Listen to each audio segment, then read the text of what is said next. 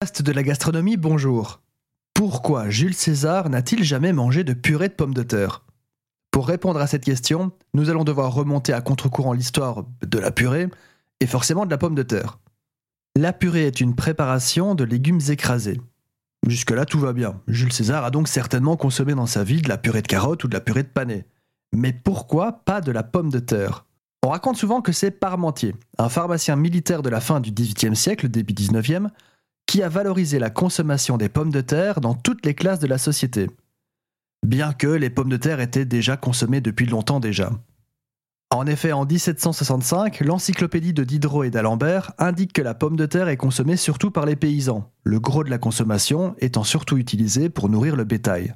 Les premiers plants de pommes de terre introduits en Italie sont en cadeau du roi d'Espagne fait en 1565. On les appelle à l'époque les taratufoli, les truffes de terre, sont consommés aussi bien par les bêtes que par les hommes. Liberio Barali rapporte ainsi On mange les pommes de terre coupées en lamelles, à la manière des truffes ou des champignons, frites et enfarinées, ou à la poêle. C'est un véritable délice. Elles ont la saveur de la châtaigne. Elles se multiplient de façon innombrable, se cuisinent facilement et se conservent bien. Si les pommes de terre sont passées de l'Espagne à l'Italie, ce n'est pas un hasard, car les pommes de terre sont originaires du Nouveau Monde et furent ramenées dans les soutes des navires conquistadors. Les premières mentions européennes à propos de la pomme de terre datent de la fin du XVIe siècle et sont citées dans un texte du chroniqueur espagnol Juan de Castellanos.